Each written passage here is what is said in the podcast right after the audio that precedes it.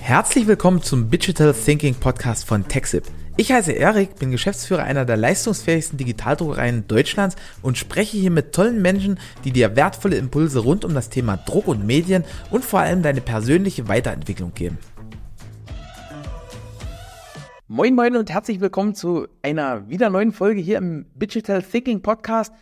Diesmal mit einem Problemlöser, einem Netzwerker, einem Kommunalpolitiker, einem Bühnenautor und einem Patchwork-Vater. Aber das sind jetzt nicht etwa fünf unterschiedliche oder nee, doch fünf unterschiedliche Personen, sondern das ist ein und dieselbe.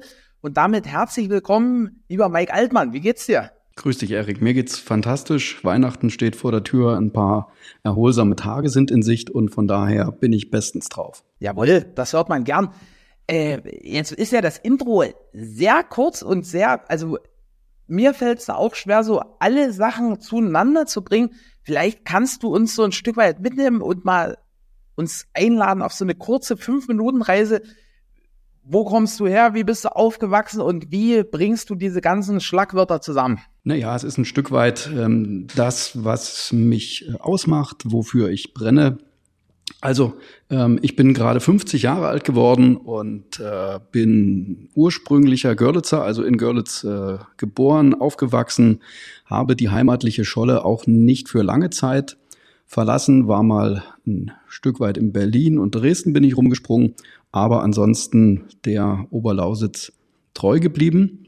Mein eigentliches berufliches Feld ist der Journalismus. Also ich habe äh, schon während der Abiturzeit für die Sächsische Zeitung geschrieben, habe Radio Lausitz ähm, in den Anfangsjahren noch mitgestalten dürfen, ähm, von der Pike auf Radio machen gelernt, bis hin zu Morningshow mit drei Uhr morgens aufstehen und dann ab fünf gut gelaunt ähm, den Leuten den Tag versüßen war in der sächsischen äh, SPD-Landtagsfraktion mal für zwei Jahre in der Pressestelle unterwegs und habe dort quasi die journalistischen Seiten mal gewechselt, was den Tisch anging. Bin dann nach Görlitz zurückgegangen und habe den Journalismus ähm, dann zur Seite gelegt und bin eigentlich jetzt relativ konstant in verschiedensten Positionen seit, äh, ja, seit 20 Jahren ähm, an Themenfeld Arbeitsmarkt, Ausbildungsmarkt, ähm, Innovationen, äh, Vernetzung in der Oberlausitz tätig und ähm, ja, habe dort äh, mit Lausitz Matrix einen Verein, der wirtschaftlich tätig ist, ähm, dem ich als Geschäftsführer tätig sein kann. Und wir haben über die Jahre zwei ganz gute Produkte, glaube ich, auch für die Region entwickelt. Ähm, das ist einmal eine Stellenbörse, Jobs Oberlausitz und eine Messe, ähm, bei der wir uns ja jetzt auch kennengelernt haben, Oberlausitzer Karrieretage. Also zwei regionale Produkte von hier für hier, die dem regionalen Arbeits- und Ausbildungsmarkt helfen sollen. Und neben dem Job habe ich ein Hobby entdeckt. Äh, Im Jahr 2010, 2011 habe ich wieder angefangen zu schreiben. Also ähm, nachdem ich viele, viele Jahre Produkt- äh, und Projektanträge geschrieben habe, ist es dann wieder etwas kreativer geworden. Habe die Leidenschaft für die schnelle Feder entdeckt und mich als Bühnenautor äh, hobbymäßig auf die Bühnen gestellt, war bei Poetry Slams äh, unterwegs, habe eine eigene Lesebühne gehabt äh, mit meinem Kompagnon ähm, Axel Krüger, mit dem ich auch noch eine zweite kleine private Firma führe namens Machtwort. Wo geht es äh, vorrangig um Kommunikations- und Personalberatung. Ja, und das habe ich ähm, gut zehn Jahre gemacht mit der, mit der Bühnenautorentätigkeit. Das habe ich jetzt ein Stück weit an den Nagel gehängt, weil es für mich auch gerade bei Poetry Slams einfach äh, eine Generationenfrage ist. Ich habe da wenig Lust, äh, den jungen Leuten backstage das Bier wegzutrinken ähm, und äh, habe mich damit aufs alten Teil begeben. Nur noch ganz ausgewählte Veranstaltungen mache ich. Und ein neues Hobby ist dann eher Kommunalpolitik. Bin jetzt seit äh, gut vier Jahren im, im Görlitzer Stadtrat tätig. Das ist ja total umfangreich. Also, äh, wie gesagt, ich mache mir hier Notizen und denke mir so, hey, wo, wo nimmt denn der Mike die, die Zeit dafür überhaupt her? Ja, das frage ich mich auch immer wieder. Ähm, denn da kommt ja noch der Patchwork-Vater dazu. Das ist jetzt wieder mal zu kurz gekommen. Ähm, also ich habe zwei äh, wunderbare Töchter, die sind aber jetzt äh, schon seit ein paar Jahren aus dem Gröbsten raus. Ähm, eines 19, eines 16. Insofern, ähm, da habe ich äh, viel Freizeit mittlerweile. Und ansonsten ist es, glaube ich, so, dass ich ein, ein sehr, sehr gutes Team habe äh, hier bei Lausitz Matrix. Wir sind ähm, eine kleine, aber feine Brigade, sage ich immer. Wir sind sechs Leute.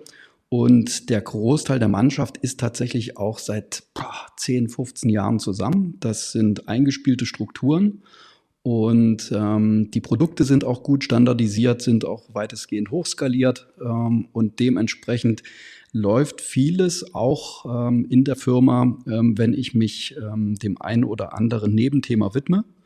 Und vieles ist aber auch aus meiner Sicht verschränkt in so einer Region wie der Oberlausitz. Das heißt, selbst wenn oben drüber Hobby steht, treffe ich an der einen oder anderen Stelle dann doch wieder Leute, die auch für das Geschäftliche eine Rolle spielen können, wo sich wieder interessante Ansätze und Ideen ergeben. Und insofern kann ich das auch gar nicht so sehr auseinanderhalten, was ist jetzt Hobby und was ist Beruf.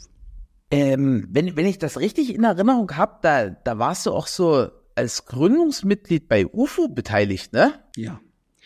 Also es war also, tatsächlich. Du hast jetzt ganz viel gesagt und, und das ist ja auch nochmal, weil du hast so Innovation und, und, und Vernetzung und so angesprochen als, als wichtige Teile.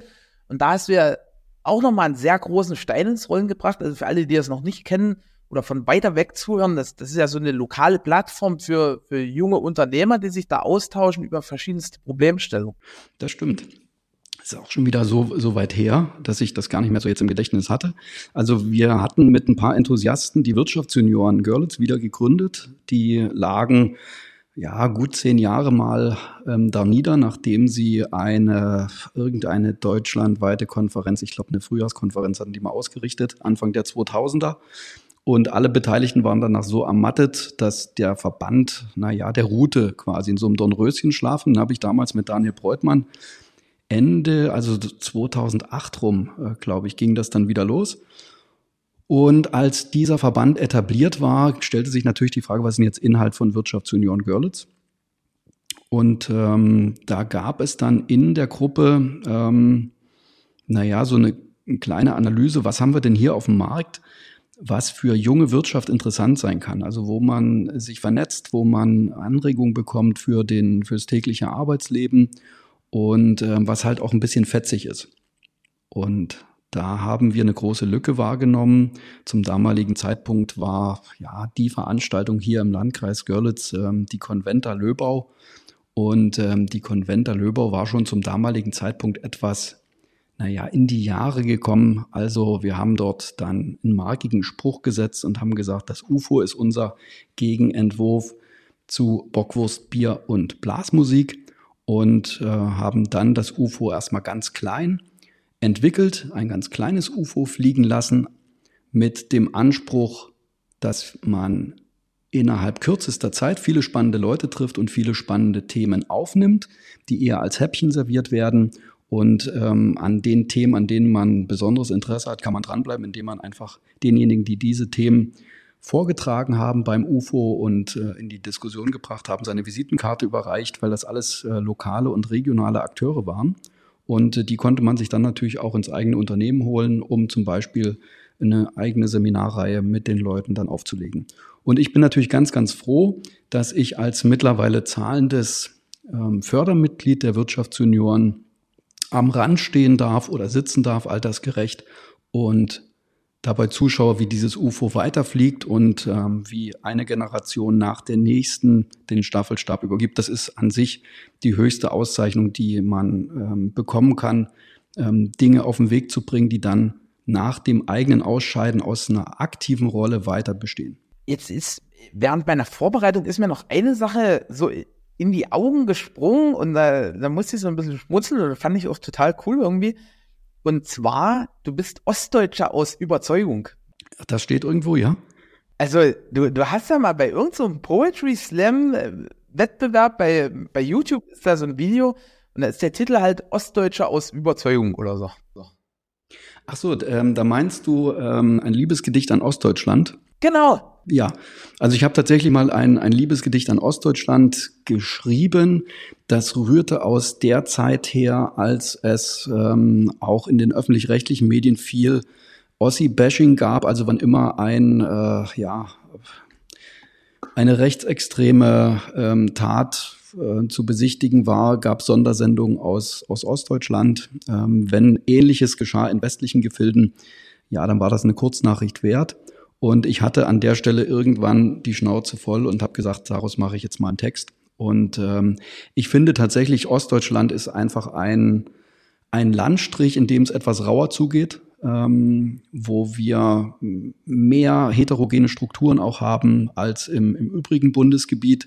Und ähm, das mag auf den einen oder anderen von außen betrachtet etwas verwirren, ähm, vielleicht auch verunsichern.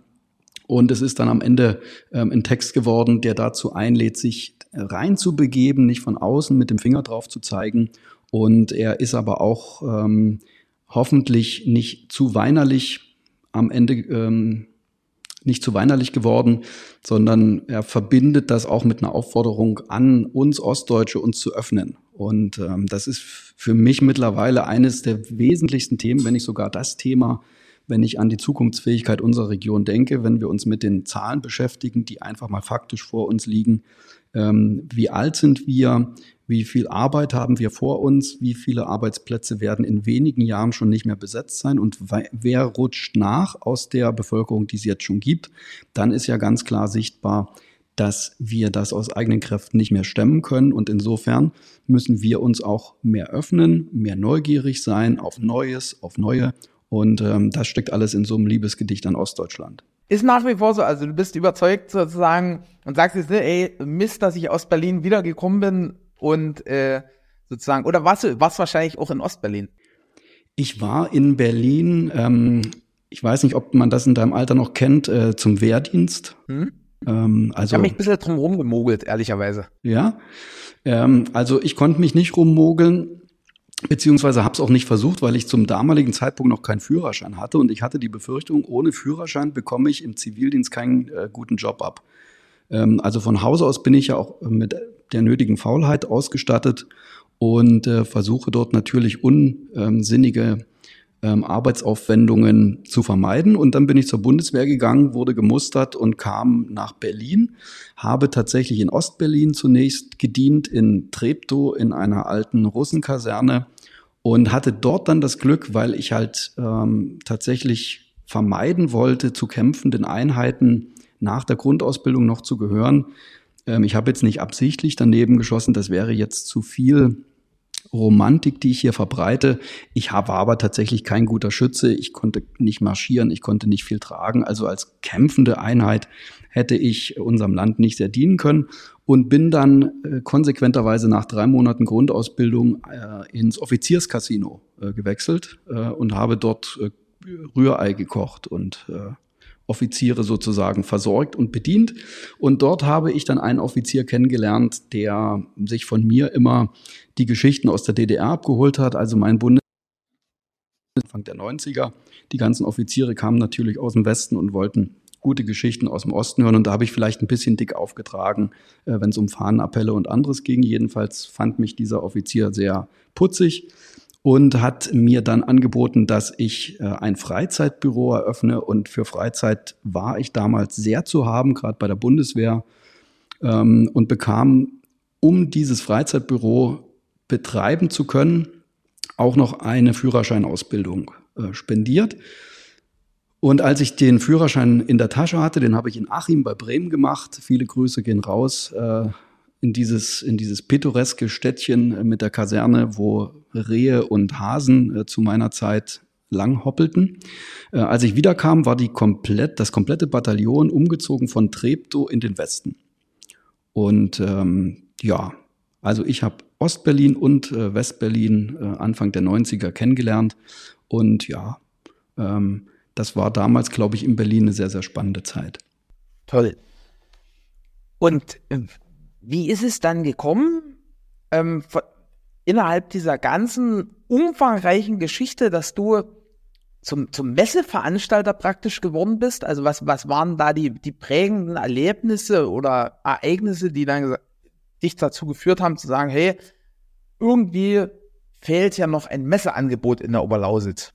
Da machen wir einen ganz äh, weiten Sprung. Das war eine Entwicklungsphase, wir waren als Lausitz Matrix viele Jahre, wie gesagt, unterwegs im Bereich Ausbildungsmarkt, Arbeitsmarkt, Schwerpunkt Ausbildungsmarkt. Und ähm, dort haben wir eine Rolle gefunden als Dienstleister auch für den Landkreis Görlitz, haben mit dem Landkreis Görlitz, mit den Kammern, ähm, Arbeitsagentur, Jobcenter, weiteren Partnern ähm, so um naja, wann war das so? Auch 2008, zwischen 2008 und 2010 relativ intensiv zusammengesessen und uns überlegt, wie kann man denn hier ähm, mehr miteinander machen statt gegeneinander. Zum damaligen Zeitpunkt gab es extrem viele kleinere Veranstaltungen, ähm, Plattformen etc. pp. Niemand wusste so richtig als Firma, wo muss ich denn dabei sein, um die Jugendlichen zu treffen.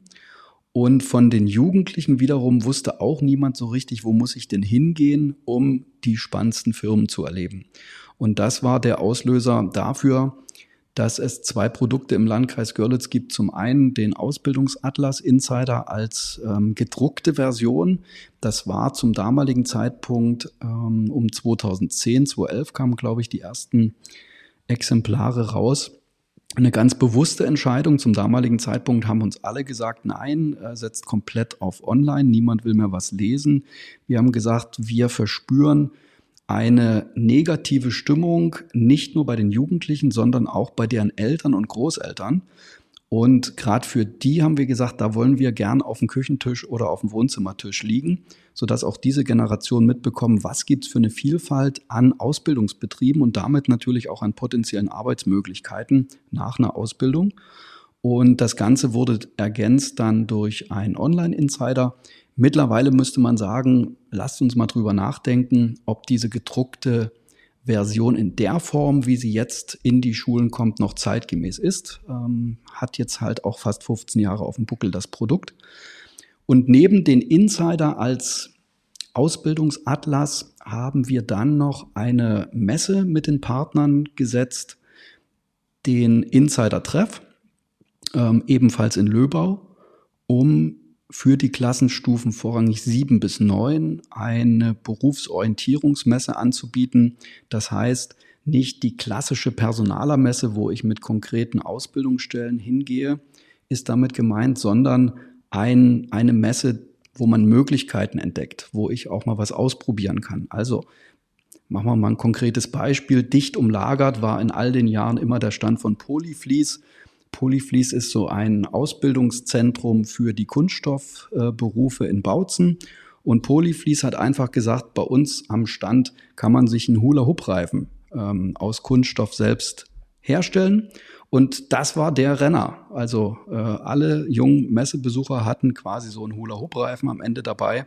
Und ähm, aus dieser Überlegung oder aus diesen ähm, ganz konkreten Messeorganisationen ist am Ende sind die Oberlausitzer Karrieretage entstanden, weil wir über die Jahre im engen Austausch mit den Unternehmen gestanden haben und die gesagt haben, zum Insider-Treff dazu bräuchte es eigentlich noch eine Karrieremesse, wo wir tatsächlich unsere ganz konkreten Stellenangebote von Ausbildung bis zur Fachkraft äh, mitnehmen können und vermarkten können.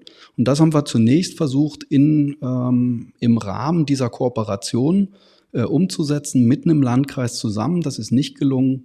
Ähm, das ähm, will ich jetzt auch nicht bedauern im, im Nachgang. Und ähm, dementsprechend stand dann die Entscheidung, lassen wir die Idee fallen oder setzen wir sie privat um? Haben sie privat umgesetzt ähm, in eine Phase rein, äh, die ganz äh, unglücklich war. Die erste Messe war geplant für 2020 und wir alle wissen, was 2020 war. Ähm, also zum damaligen Zeitpunkt gab es äh, mehr Maske als Messe und mhm. äh, dementsprechend äh, musste diese Messe auch mehrmals verschoben werden, haben dann eine Online-Variante noch dazwischen geschoben.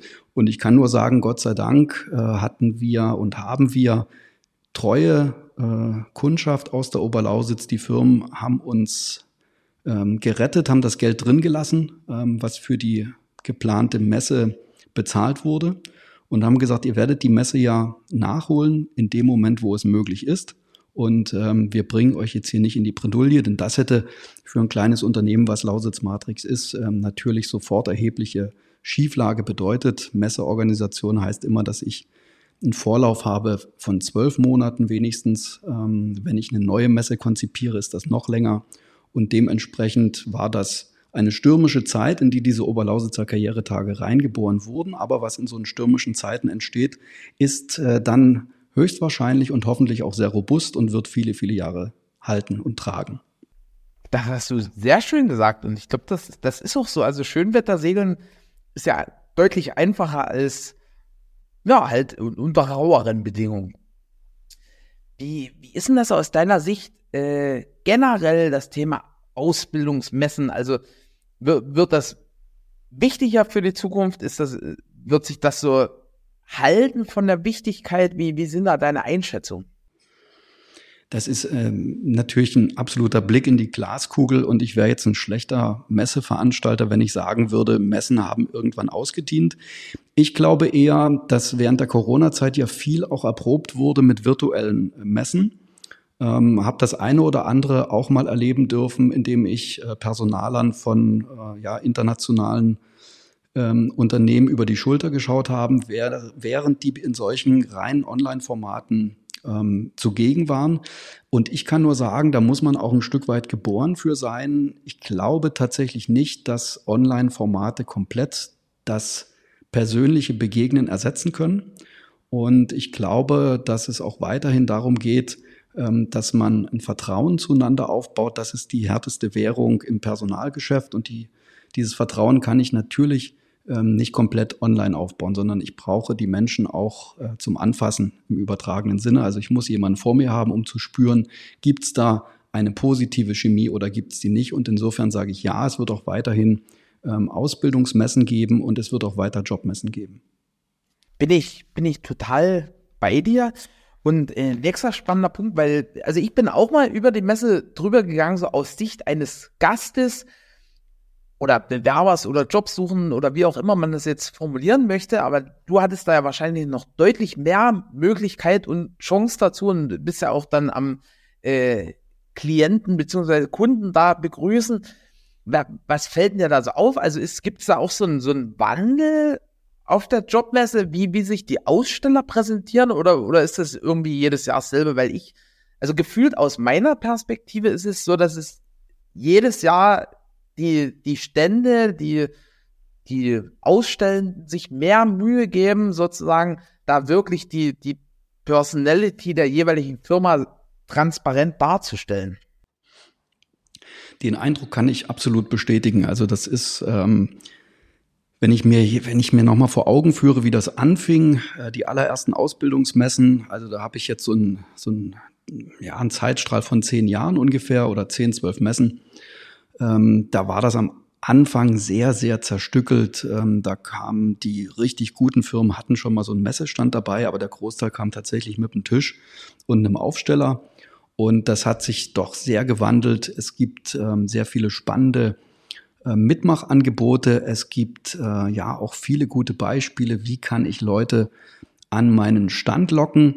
Ähm, und ähm, da kann ich euch nur ein dickes Kompliment machen. Ähm, also was TechSip veranstaltet hat in den letzten zwei Jahren, das ist wirklich beispielhaft. Das müssen nicht immer sehr, sehr ausgefallene Ideen sein. Ich erinnere mich, dass ihr im, im letzten Jahr den Leuten, die etwas unschlüssig an eurem Stand standen, einfach Bälle zugeworfen habt, äh, nicht nur im übertragenen Sinn, sondern tatsächlich in echt. Und in dem Moment ist ja das Eis gebrochen. Ja, ich habe dann den Ball in der Hand, den muss ich dann vielleicht irgendwie wieder zurückgeben. Und in dem Moment bin ich ja schon in einer Gesprächssituation drin, ähm, die nicht so verkrampft ist. Also das fand ich einfach ein sehr, sehr schönes Beispiel dafür, wie man ähm, ein bisschen Überlegungen anstellen muss, um ja rauszufinden, wie kriege ich denn die Leute ins Gespräch ähm, und am Ende geht's, äh, glaube ich, drum bei so einer Messe ähm, weniger mit äh, High-End und High-Tech zu glänzen. Es geht beim Messen um ähm, die menschliche Komponente. Gott sei Dank sind die Stände deutlich weniger geworden, wo ich den Klassiker sehe. Ähm, ein bis zwei Menschen verschanzen sich hinter Tischen oder ähm, ihren Ständen, gern mit verschränkten Armen, gern miteinander im Gespräch vertieft. Alles zeigt, bitte redet uns nicht an, geht zu den Nachbarn, wir haben hier nichts für euch. Und ähm, das ist deutlich weniger geworden. Ich glaube, die Unternehmen setzen auch äh, viel stärker drauf, dass sie, äh, wenn es ums Thema Ausbildung geht, auch junge Leute mitnehmen, die aus der Praxis kommen, weil ganz einfach die Barriere viel niedriger ist, äh, wenn junge Leute mit jungen Leuten sprechen. Also diese äh, besondere Peer Group Dynamik äh, habe ich dann und die Leute können natürlich auch viel besser aus ihrer Ausbildungspraxis sprechen. Und äh, ja, das alles ergibt insgesamt eine deutliche Verbesserung bei der Performance äh, von, von vielen Unternehmen. Und ich finde es auch ganz spannend, wie sich junge Unternehmen präsentieren, speziell aus dem IT-Bereich, die wir jetzt hier in, in Görlitz und Zittau ähm, verstärkt auch wahrnehmen. Dort ähm, kann ich auch nur mit der Zunge schnalzen, was diese sehr, sehr jungen Unternehmen ähm, für eine Kraft auch ähm, auf so eine, auf so eine Messe mitbringen und es passt einfach, der Gesamtauftritt ist schön authentisch und äh, hat dann aber trotzdem einen gewissen Schick und ist modern. Gefällt mir sehr gut. Stark. Jetzt machen wir wieder einen Switch. Also wir springen heute etwas hin und her, dass das dynamisch bleibt für die Zuhörer. Ähm, Thema Stellenbörse.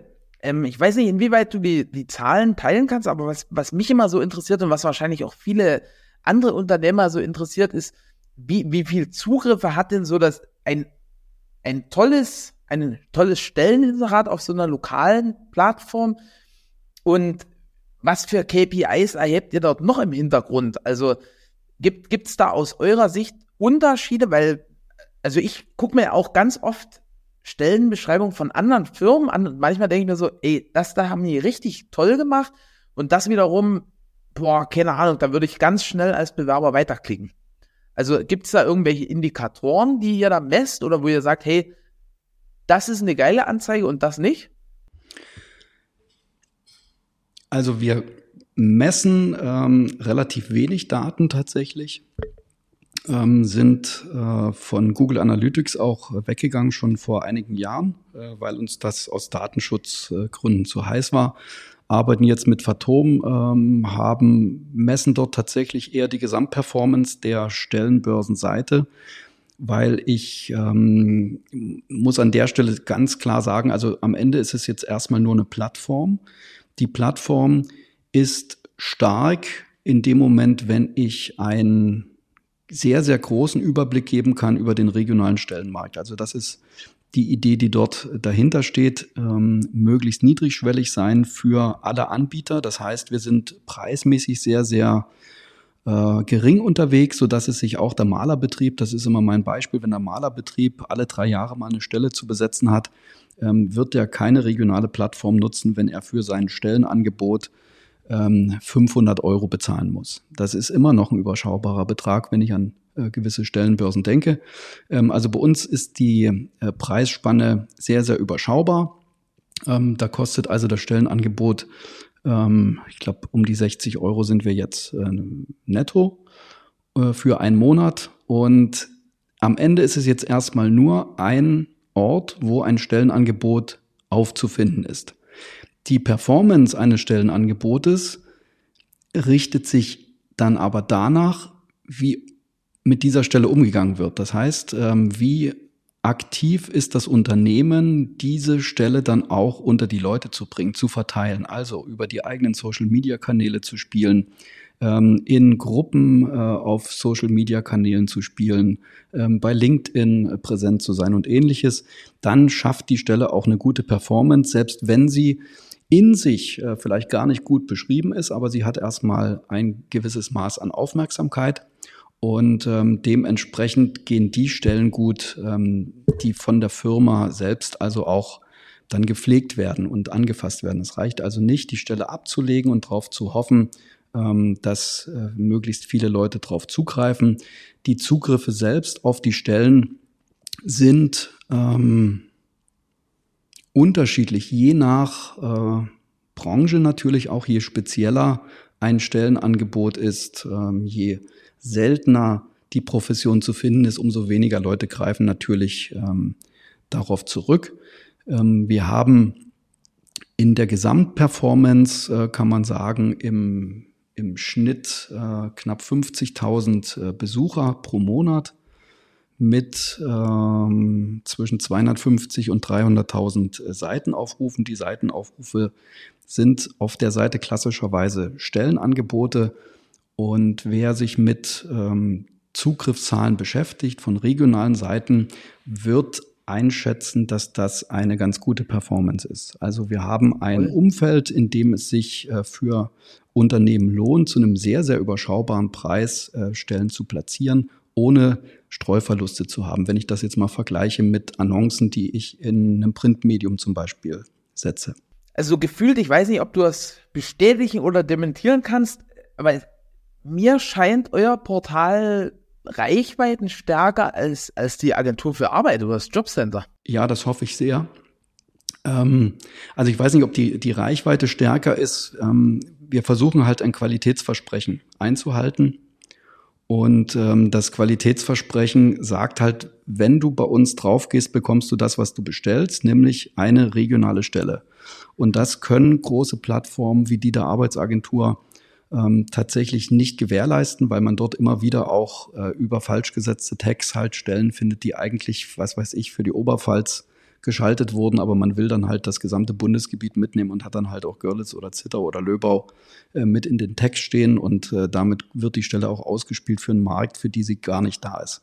Ähm, das sind so Ärgernisse und ich glaube, ähm, diese Qualität, äh, dass wir sagen, nur regionale Stellen, keine anonymisierten Stellenangebote. Man findet bei uns keine Stellenangebote von Personalvermittlern. Zeitarbeit ja, Personalvermittler nein. Aber wir wollen halt, dass jeder Bewerber, jede Bewerberin weiß, was ist denn der konkrete Betrieb, um den ich mich hier bewerbe. Noch ein Sprung, wobei eigentlich geht es da auch wieder um Personal. Also er hat ja eingangs gesagt, mit Machtwort, da, da seid ihr ganz stark im Bereich Kommunikation und, und Personalthemen unterwegs. Ähm, was gibt's denn da so kommunikationstechnisch oder wenn man jetzt die Brücke schlägt, was gilt es zu beachten? Gerade so, also das, das Thema Fachkräftemangel ist in aller Munde. Bei den einen schlägt das stärker durch, bei den anderen weniger. Wo, wo unterscheiden sich denn da die Firmen aus deiner Sicht? Das ist ein weites Feld. Wenn wir mal den Bogen spannen von dem, ähm, was wir sehen in, in Stellenanzeigen, bis hin zu dem, was gelebt wird. Das ist glaube ich, die spannendste Frage. Ähm, es gibt Leute oder es gibt Unternehmen, die versprechen in ihren Stellenanzeigen etwas, was sich im Unternehmen dann tatsächlich nicht wiederfindet. Also wir hatten ähm, Unternehmen, die wir beraten haben, die kamen mit Stellenanzeigen, in denen wurde geduzt. Und äh, die erste Frage an so einer Stelle ist, wird denn bei euch auch durchgängig dann geduzt im Unternehmen? Und da waren die alle ganz empört, natürlich nicht. Ähm, also die Geschäftsführerin wird natürlich gesiezt. So, das ist schon mal ein, der Klassiker. Wenn ich nach außen kommuniziere, bei mir herrscht Duzkultur, dann muss diese Duzkultur tatsächlich auch von A bis Z gelebt werden. Und das ist mit allen Themen so. Alles, was ich in einer Stellenanzeige verspreche, oder wo ich den Eindruck erwecke, dass es das bei mir gibt, muss man dann tatsächlich auch vorfinden. Ansonsten ist es Etikettenschwindel und passt auch nicht zum Unternehmen. Insofern, so fancy auch die eine oder andere Stellenanzeige aus einem Startup ist, ob die dann immer zu dem traditionellen Oberlausitzer Unternehmen passt, da mache ich mal ein Fragezeichen. Dann lieber die Stellenanzeige etwas trockener formulieren, aber das wird dann halt auch im Unternehmen gelebt. Und ähm, das, was man zum Thema Stellenanzeigen insgesamt sagen kann, liebe Personaler, liebe Personalerin, versetzt euch immer in die Lage derjenigen, die das Ganze lesen.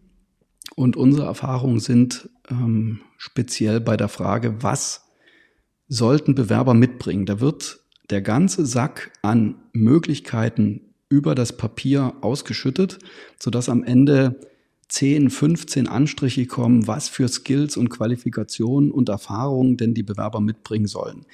Der Personaler weiß, wenn jetzt jemand mit 50 Prozent kommt, dann ist das schon der absolute Traumkandidat. Schreibt das aber natürlich nicht in die Stellenanzeige. Der klassische Bewerber bewirbt sich nicht jeden Tag, der bewirbt sich auch nicht jeden Monat. Der bewirbt sich, wenn es ein guter Mitarbeiter ist, vielleicht zweimal in seinem ganzen Leben, ähm, weil die meisten Stellen Wechsel kommen durch Empfehlungen zustande. Also ich höre von jemandem was, das jemand anderes wiederum sucht, werde dort empfohlen ähm, und dann komme ich über ganz andere Wege dort rein. Also in den seltensten Fällen müssen Leute tatsächlich Stellenanzeigen lesen ähm, und sich dann darauf bewerben. Insofern fehlt auf Bewerberseite häufig der Erfahrungsschatz. Die nehmen jetzt diese Wunschliste des Unternehmens für bare Münze und machen hinter jedem Punkt entweder ein Haken oder ein F oder ein Strich und sagen sich am Ende, ah, schade, wäre total die Traumstelle gewesen, würde ich gerne machen, aber hier kann ich ja drei Punkte gar nicht erfüllen und da werden die mich wahrscheinlich nicht nehmen. Also insofern tatsächlich reduzierend, ähm, reduzierend Stellenanzeigen formulieren, eher ähm, eine Person charakterisieren. Was passt in mein Unternehmen rein? Ähm, welchen Spirit muss diese Person mitbringen? Und äh, dann am Ende schauen, wie stricke ich diese Stelle so, dass äh, die Person perfekt eingesetzt werden kann. Ich vergleiche es ein bisschen äh, mal mit dem, mit dem Thema Fußball.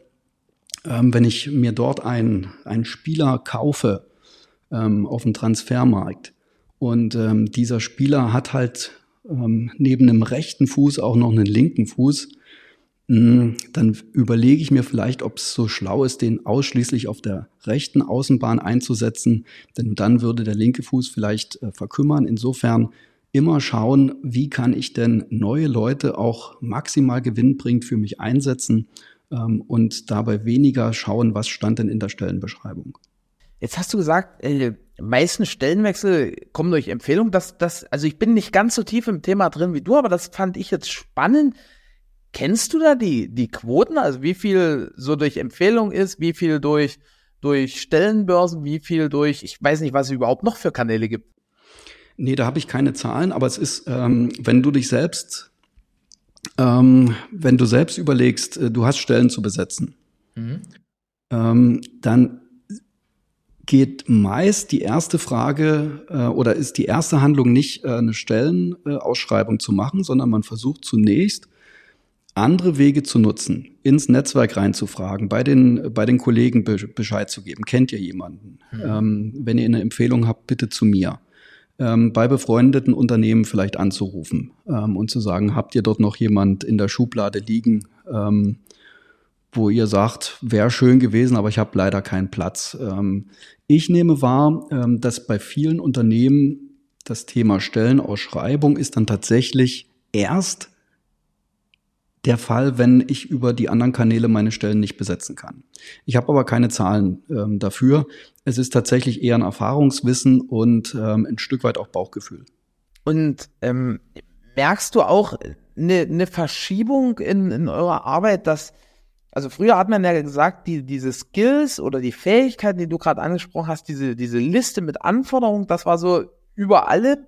Und irgendwie fühlt sich so an, dass auch die ganze äh, ja, die ganze Joblandschaft sich immer mehr dahin verschiebt, dass, dass man so nach den passenden Persönlichkeiten sucht. Das habe ich auch so bei dir so ein Stück weit rausgehört. Gibt es da Trends? Zeichnet sich das im großen Stil ab oder ist das, ist das eher so, dass das noch so Vorreiterunternehmen sind, die so han handeln? Ich glaube, das ist gar kein Trend, sondern das äh, ist eine Notwendigkeit und ähm, die wird noch verschärft durch den Personalmangel, also einfach durch die faktische Anzahl an Bewerbern, die überhaupt noch äh, zur Verfügung stehen. Insofern muss ich deutlich mehr als noch vor 10, 15 Jahren, als die Bewerbungseingänge noch voller waren. So mit äh, schauen, und so.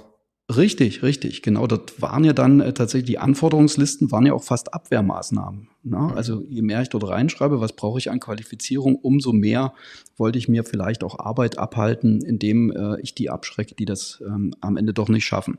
Mhm. So, jetzt hat sich der Markt komplett gedreht. Ich bewerbe mich als Unternehmen mittlerweile ähm, bei Bewerbern. Ähm, und dementsprechend gehört es einfach ähm, dazu, ist schlau, auch vom, vom Management her, ähm, möglichst viele Gespräche tatsächlich auch zu führen, um nicht nur von einer Papierform äh, zu entscheiden und ein Stück weit ähm, zu abstrahieren und zu sagen, ich gehe nicht mit einem sehr engen Korsett an einen Bewerber ran äh, und versuche, ob der Bewerber in dieses Korsett passt, sondern habe viele, viele Stellschrauben und ähm, Ideen, wie ich ähm, möglicherweise in meinem Unternehmen, das geht ähm, natürlich weniger im, im äh, produzierenden Bereich, wo ich ganz klare Abläufe habe, wo es auch darum geht, was weiß ich, mir fehlt ein Mitarbeiter für eine konkrete Maschine, dann kann ich natürlich nicht sagen, ich stelle jetzt jemanden an diese Maschine dran, ähm, der perfekt äh, Englisch und Französisch spricht, aber leider die Maschine nicht äh, bedienen kann, ähm, dafür aber die Bedienungsanleitung übersetzen. Ähm, das macht keinen Sinn, aber vor allen Dingen im kaufmännischen Bereich gibt es natürlich wahnsinnig viele Überlappungen und Möglichkeiten, wo ich sage, das Korsett was die ursprüngliche Idee war, kann an der einen oder anderen Stelle ähm, deutlich verändert werden, so dass ich einen zusätzlichen Mitarbeiter gewinne, ähm, der vielleicht jetzt nicht ganz zu 100 Prozent auf die Stelle passt, die ich zu besetzen habe, aber mir auf der anderen Seite neue Möglichkeiten gibt, weil er Skills mitbringt, die ich vorher nicht im Unternehmen hatte. Und das ähm, gilt es halt auszunutzen. Toll. Jetzt, jetzt haben wir hier äh, schon knapp 40 Minuten auf der Uhr in, in, in sehr breites Feld, was du abdeckst oder, oder aus dem du berichten kannst. Wo hast du das Wissen her? Also hast du irgendwie Lieblingsbücher zu diesen verschiedenen Themen? Also, also es geht viel um Marketing, um Kommunikation, um Personalthemen. Was, was sind so deine, deine Lieblingsbücher, die du jedem sozusagen, ohne dass du jetzt die Hörer im Einzelnen kennst, empfehlen kannst? Also ich bin tatsächlich jetzt ein, äh, ich suchte nicht äh, nach Sachbüchern. Ähm, ich bin ein äh, Informationsjunkie. Ich nehme sehr viel auf. Können auch andere Podcasts oder, oder andere Quellen sein, ne? Also das. Ja. Also ich habe jetzt, ähm, ich habe jetzt tatsächlich mal ähm, das Thema Buch. Ähm, damit habe ich mich mal beschäftigt. Ähm, und ich habe jetzt zum Thema Personal ähm, tatsächlich keine, keine Lieblingslektüre. Vieles rührt ähm, von dem, was ich mache, aus, ähm, auch aus Marketing. Ähm, her, beziehungsweise hat, hat ähm, Ursprünge im Marketing. Ähm, es ist also, also ein Werk, was ich zum Thema Marketing allen empfehlen kann, nennt sich äh, Trojanisches Marketing mit unkonventioneller Werbung zum Markterfolg. Das passt natürlich besonders in Unternehmen, die über wenig Budget verfügen und damit zu 99 Prozent der Unternehmen in der Oberlausitz. Das heißt, fernab von der klassischen Anzeige sich zu überlegen, wie kann ich denn auf mein Unternehmen aufmerksam machen? Und das war also auch ein Erfolgsfaktor für die Stellenbörse Jobs Oberlausitz. Wir sind also am Anfang mit ähm, Marketingideen ähm, aus der Oberlausitz auch rausgegangen und haben bestimmte Einzelplakate äh, gehängt an in deutschen Großstädten. Also im Gedächtnis ist mir, dass wir in der Münchner U-Bahn präsent waren mit einem Großplakat äh, Sorry Bayern, wir brauchen unsere besten Leute jetzt selbst. Ach, oder geil. wir waren oder wir waren in äh, Berlin und dort haben wir plakatiert ähm, Wolf, Elch, Luchs und wann kommst du zurück? Ähm, jeweils mit Verweis auf äh, Jobs Oberlausitz. Ähnliche Plakate hatten wir noch in, in Hamburg äh, vor dem Stadion des damaligen Bundesligisten HSV. Äh, dort haben wir frech plakatiert Abstieg vermeiden, jobsoberlausitz.de nutzen. Und in Essen haben wir einen alten äh, Spruch aus der gescheiterten Görlitzer Kulturhauptstadtbewerbung nochmal am, am Bahnhof plakatiert. Wenn schon Essen, dann in Görlitz. Und ähm, das waren Marketingideen, die wir, die haben wir zwar äh, in, in westdeutschen Großstädten aufgehängt, beziehungsweise in Berlin. Gewirkt haben sie allerdings in den Binnenmarkt hinein, weil wir ähm, versuchen wollten, dass die Oberlausitzer wieder ein bisschen ja, die Schultern nach oben drücken, äh, nicht so gebückt äh, durch die Gegend laufen und ein bisschen mehr Selbstbewusstsein verströmen. Und ich mag auch immer, ähm, ja, wenn es ein bisschen mit einem Augenzwinkern zugeht, wenn es doppelbödig zugeht. Und dementsprechend mochte und mag ich sehr das Buch Trojanisches Marketing von Roman Anlanger und Wolfgang Engel. Äh, sehr zu empfehlen. Ähm, ist aus meiner Sicht auch ein Stück Hirnschmalz, wenn es um Präsentationen geht. Präsentationen ähm, sind für mich, also enden jetzt für mich nicht beim äh, Thema ähm, PowerPoint-Präsentationen klassisch. Äh, aber das ist quasi auch ein, ein Ursprung, eine Ursprungsidee. Also ähm, wenn ich, wenn ich über PowerPoint-Präsentationen nachdenke, dann denke ich über Zielgruppen nach, dann denke ich über Botschaften nach, dann denke ich darüber nach, wie viel Information kann ein menschliches Gehirn innerhalb kurzer Zeit denn überhaupt verdauen. Das Ganze lässt sich natürlich adaptieren, auch auf Firmenpräsentationen bei einer Messe, auf Firmenpräsentationen ähm, in einer Stellenbörse, auf einer Karriereseite im Web. Und ähm, für diese ganzen Überlegungen, ähm, da bin ich sehr dankbar, dass es ähm, Guy Kawasaki äh, gibt. Ähm, Guy Kawasaki ist ein ähm, Präsentationsguru, möchte ich sagen, und dementsprechend heißt das Buch auch Zen oder die Kunst der Präsentation. Ähm, da geht es tatsächlich im Kern um die PowerPoint-Präsentation, die wir alle kennen, äh, leidgeprüft vielleicht auch kennen. Aber wie gesagt, für mich ist das auch ein Thema der Adaption. Und in diesen Präsentationen von Guy Kawasaki, ähm, der das gar nicht geschrieben hat, äh, Guy Kawasaki ist ähm, ein Präsentationsguru, der ein Vorwort geschrieben hat. Das Buch selbst ist natürlich äh, von Gar Reynolds.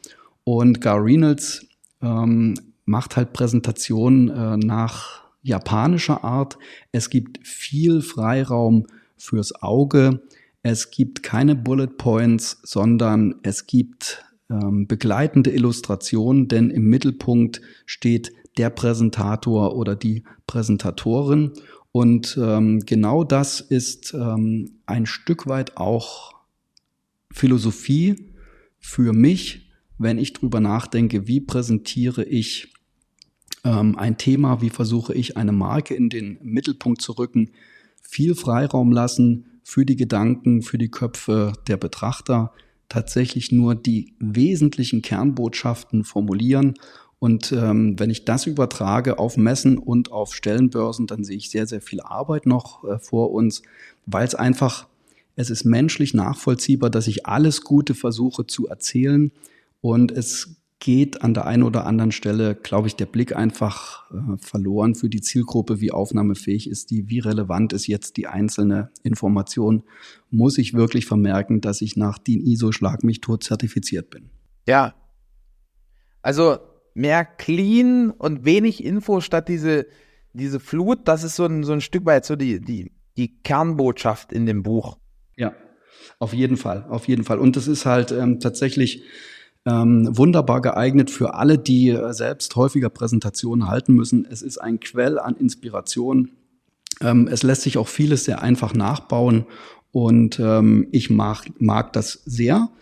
Und ein, eine dritte Buchempfehlung, ähm, die kommt ähm, aus meinem Febel für Kommunikation, für die deutsche Sprache, äh, aber auch für das Miteinander, ähm, das mir auch sehr wichtig ist. Es ist ähm, tatsächlich gar keine ähm, gar kein Sachbuch aus dem Personalbereich, äh, auch gar nicht aus der Wirtschaftsliteratur. Es kommt eher aus dem, naja, ich würde es eher aus dem ja, gesellschaftswissenschaftlichen äh, Bereich titulieren. Da kann man manchmal am meisten lernen sogar. Ja, richtig, richtig, genau.